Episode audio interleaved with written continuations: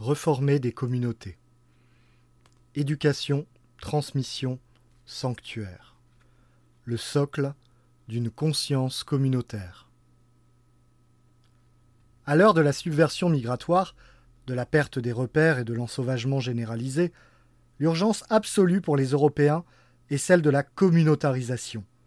Tous les groupes d'origine extra-européenne présents sur notre sol vivent en communauté, pour s'entraider, pour fonder des familles et des familles élargies, pour se défendre. Il appartient désormais aux Européens de faire de même. Cela nécessite un effort et une conscience particuliers. Ayant jusqu'à récemment été très majoritaires sur leur sol, les Européens n'ont longtemps pas eu d'efforts spécifiques à faire pour vivre parmi les leurs. Tel n'est plus le cas aujourd'hui. La communautarisation passe d'abord par la création de sanctuaires, groupes, associations et événements qui permettent de préserver notre culture, notre héritage, nos traditions, en les maintenant toujours vivants. Ces sanctuaires, qui doivent fleurir partout sur notre sol, sont pour chacun d'entre nous l'occasion du ressourcement, et sont ce qui donne à éprouver au plus haut point le sentiment de l'appartenance communautaire. Un exemple est celui de célébrations organisées à l'occasion du solstice d'été ou de la fête de la Saint-Jean. Ces sanctuaires sont aussi nécessaires pour préserver notre culture et requerront, un jour ou l'autre, la création d'écoles, d'universités, de bibliothèques, d'archives, d'associations sportives et culturelles. Puisque tout ce qui s'organisait jusqu'alors dans le cadre national est aujourd'hui menacé de dégradation, il nous faudra, un jour ou l'autre, tout recréer sur des bases nouvelles, plus saines. Ce processus est heureusement déjà en cours. Il doit s'accélérer. Si elle est indispensable, la création de sanctuaires pour notre identité n'est pourtant qu'une étape. La communautarisation exige une démarche personnelle beaucoup plus exigeante, qui implique tous les aspects du quotidien, des plus simples aux plus fondamentaux. Chaque acte de notre vie est l'occasion d'une donation de sens.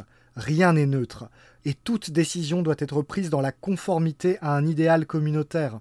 Avec qui se marier, où habiter, comment décorer sa maison, comment élever ses enfants, que consommer? En permanence, nous pouvons choisir de faire vivre les nôtres plutôt que les autres, un producteur local plutôt qu'une multinationale, une esthétique qui nous est propre plutôt que des formes mondialisées et standardisées. Cette démarche est éminemment exigeante. Elle est le fruit d'un travail sur nous-mêmes, d'une prise de conscience qui s'affûte et s'affine avec le temps. Cette conscience communautaire nécessite de rejeter nombre de conditionnements modernes, le goût de la facilité, de l'immédiateté, la tentation du court terme et du tout jetable. Dans tout ce que nous faisons, il nous faut garder à l'esprit la longue durée, agir comme si les conséquences de nos actes devaient être permanentes.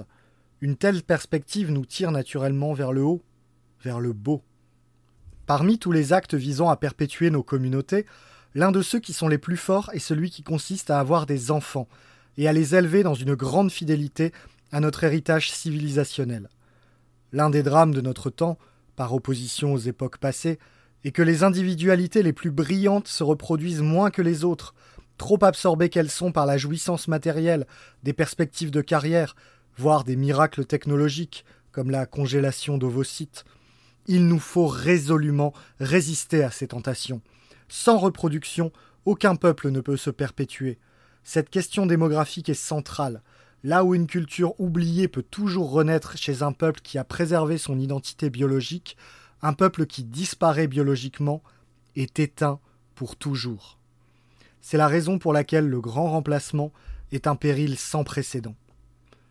Ceci posé, le deuxième acte fort est évidemment l'éducation, la transmission. Dans une large mesure, l'environnement moderne est devenu pour les enfants une fabrique du crétin, omniprésence des écrans entraînant une chute des facultés cognitives, sollicitation publicitaire orientant toujours vers l'instant présent, abandon de la haute culture par le système scolaire.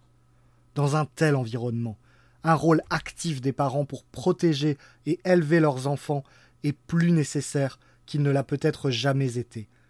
Un enjeu central dans le processus de communautarisation est la création et le développement de structures pour accompagner la transmission de notre culture dès le plus jeune âge.